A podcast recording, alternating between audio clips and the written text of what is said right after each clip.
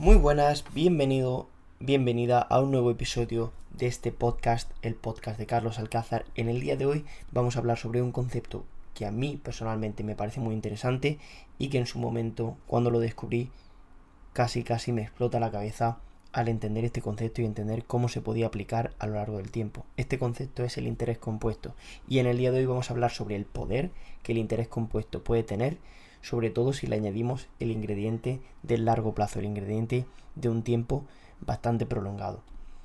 Einstein ya definía el interés compuesto como la octava maravilla del mundo, y es que el poder que podemos conseguir gracias a este interés realmente es impresionante. Aplicándolo en términos monetarios, que es donde nos centramos sobre todo en este podcast, pero también a nivel de la vida, el interés compuesto sería cuando al aportar un capital inicial conseguimos un interés este interés se suma al capital inicial para ir generando unos intereses aún mayores. Este interés no es solo aplicable, como digo, al dinero, sino que puede aplicarse a muchos otros aspectos de la vida, como por ejemplo puede ser el conocimiento, puede ser que adquiramos una idea y al adquirir esta idea nos sirve como base para una idea superior, es decir, estamos utilizando este interés inicial obtenido para aplicar, para conocer una idea superior que nos lleve a un nivel más avanzado. La primera vez que escuché hablar de este concepto fue en el libro de Tony Robbins, Unshakable, o en español es Imbatible, cuando lo leí hace cuatro años. Y la verdad que realmente fue una idea, por así decirlo, bastante innovadora para mí, que yo realmente no me había parado a pensar y de la cual nunca había escuchado hablar. Y sobre todo se me hizo muy muy fácil de entender porque hay una gráfica, una tabla en la que te pone un ejemplo bastante claro que me gusta mucho y de hecho de vez en cuando lo miro a pesar de que hace bastante tiempo que leí este libro porque me, me sigue dando una idea realmente del poder que tiene el invertir a largo plazo.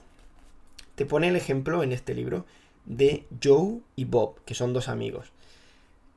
Están hablando de que cada uno invierte 300 dólares al mes y consiguen un, un ratio de beneficio de un 10% anual. ¿Cuál es la diferencia entre ellos? Que Joe invierte desde los 19 hasta los 26 años, es decir, durante estos meses Joe está poniendo 300 dólares al mes, de manera que invierte 3.600 dólares al año y obtiene el 10% de beneficio. ¿Qué sucede con Bob?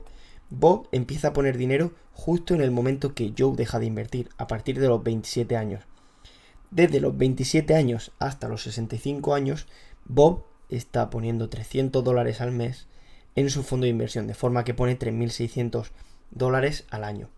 ¿Cuál es la diferencia? Vemos que los dos ponen 3.600 dólares, pero Joe lo hace solo en el periodo de 19 a 26 años de edad, mientras que Bob empieza a los 27 años y termina de poner dinero a los 65. Mientras tanto, su dinero va aplicando este interés compuesto. Joe deja de poner dinero, como hemos dicho, a los 26 años, pero su dinero sigue trabajando, de forma que le va dando un 10% anual sin tener que hacer ninguna aportación extra, desde los 27 hasta los 65 años. ¿Qué sucede al llegar los dos, Joe y Bob, a los 65 años de edad? Que Joe, que empezó a invertir inicialmente solo durante 7 años, entre 19 y 26, tiene un capital de 1.863.287 dólares. Sin embargo, por el otro lado, Bob tiene un capital de 1.589.733 dólares. Es decir, Joe, por el hecho de haber empezado a invertir mucho más temprano, a pesar de haber invertido una cantidad de dinero mucho menor, tiene 273.554 dólares más que Bob, que ha estado poniendo 3.600 dólares al año desde los 27 hasta los 65, es decir, casi 40 años. Mientras que Joe solo tuvo que poner dinero durante 7 años. Por esto es la importancia del tiempo.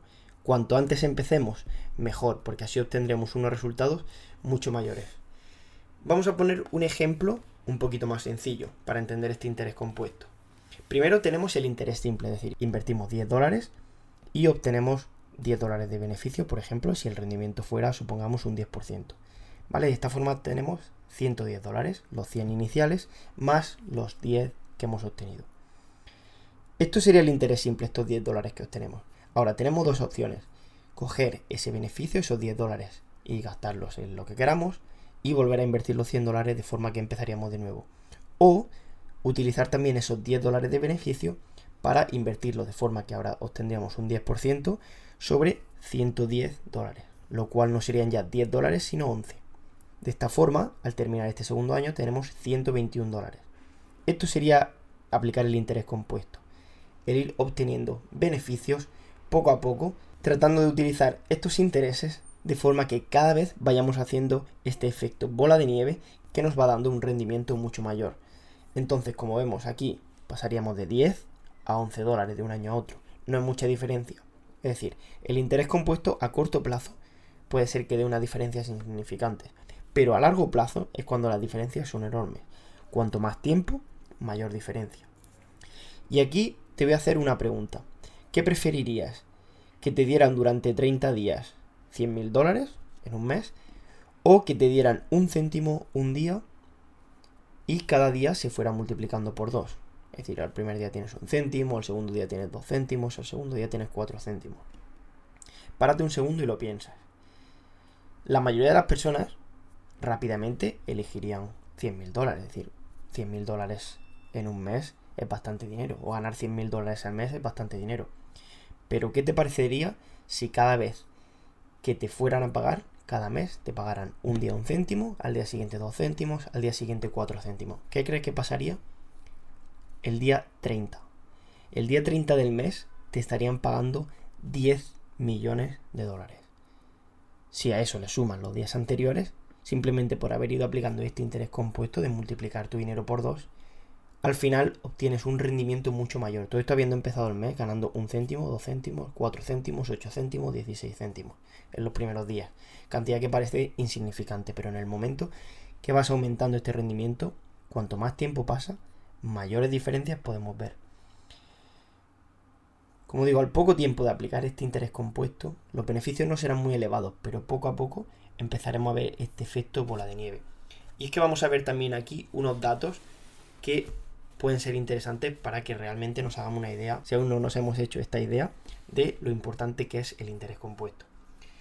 Si invertimos 100 dólares a un 10% anual, estoy dando este 10% porque sea un número redondo y sea más fácil de, de entender, pero habrá activos que den más y habrá activos que den menos. Pero para poner un ejemplo de este 10%, que es el promedio, en torno al que se ha movido el mercado de valores durante los últimos 100 años. Si invertimos 100 dólares a los 5 años, tendríamos 161,05 dólares. A los 10 años tendríamos 259,37. A los 15 años tendríamos 417,72. A los 20 años ya iríamos por 672,74. De momento, tras 20 años solo habríamos multiplicado por 6, que aún así sigue siendo un muy buen rendimiento.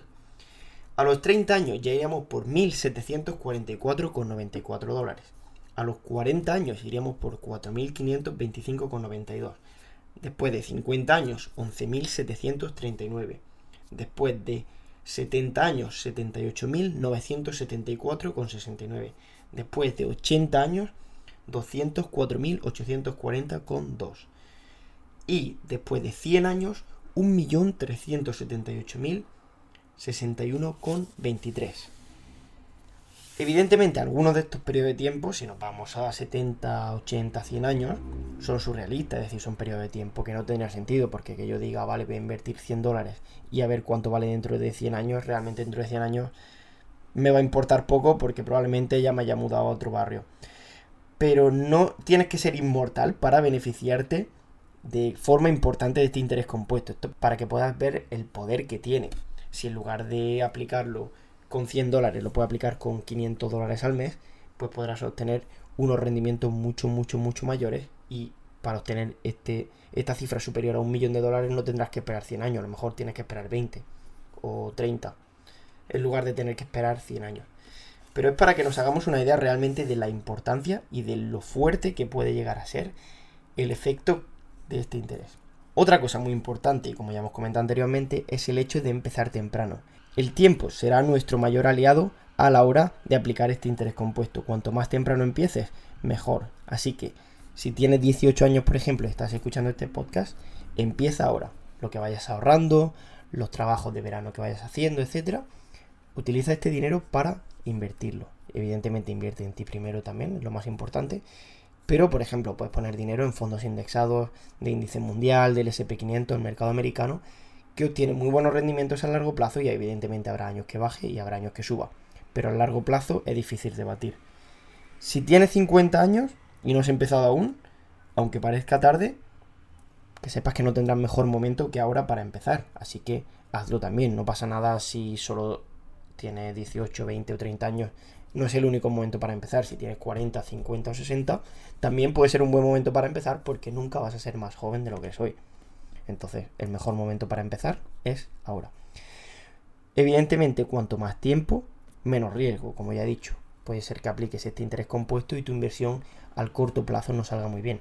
Pero si coges el índice mundial la bolsa, el mercado de valores, a periodo de 5, 10, 15 o 20 años, cuanto mayor es el periodo de tiempo en el que cogemos, menor es el riesgo. En periodo de 10, 15 y 20 años nunca ha tenido el índice un retorno negativo. Entonces los mercados fluctúan, pero en los últimos 90 años, 90, 100 años han generado retornos superiores a un 10% anual.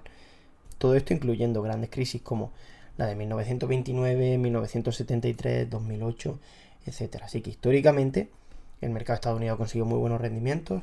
Otra acción muy buena simplemente índice mundial, que compone las mayores empresas del mundo, la mayoría americana, pero también de Europa, algunas de Asia, etc. Otra forma también del interés compuesto, en este caso, una forma de evitar, y es el interés compuesto, pero que nos perjudique, no que nos beneficie. ¿De qué interés compuesto estaremos hablando? Aquí estaremos hablando de las deudas. Y aquí sería incluso más importante reducir esto antes de tratar de buscar este interés compuesto positivo por invertir. Cuando hablamos de deuda de tarjetas de crédito, estas deudas pueden ir desde rendimiento de un 15% hasta un 20-25% que le tendríamos que pagar al banco en caso de no pagar nuestras tarjetas de crédito a tiempo. Aquí podemos aplicar el mismo principio, pero sería nuestra contra, es decir, no nos beneficiaría, sino que nos perjudicaría. Por lo tanto, si invertimos esperando un 10%, pero resulta que mientras tanto debemos dinero por las tarjetas de crédito al 25%, sería una decisión un poco estúpida ponerse a invertir sin haber pagado primero nuestras deudas. Primero pagaríamos estas deudas porque nos están generando una pérdida mayor que el beneficio que podemos obtener al invertir el dinero. Entonces lo ideal es pagar primero las deudas y luego ya comenzar a invertir. Así que esto ha sido todo por hoy. Esto ha sido lo que os quería contar sobre el interés compuesto. Espero que os haya gustado este podcast. Y ya sabéis, si queréis saber más podéis encontrarme en mi canal de YouTube, Carlos Alcázar, en Twitter, Carlos barra Alcázar H, o en Instagram a través de Alcázar Financial o mi cuenta personal, Carlos barra baja Alcázar barra baja H. Como digo, espero que os haya gustado. Si os ha gustado podéis hacérmelo saber. Y sin más, me despido. Nos vemos en el próximo. Adiós.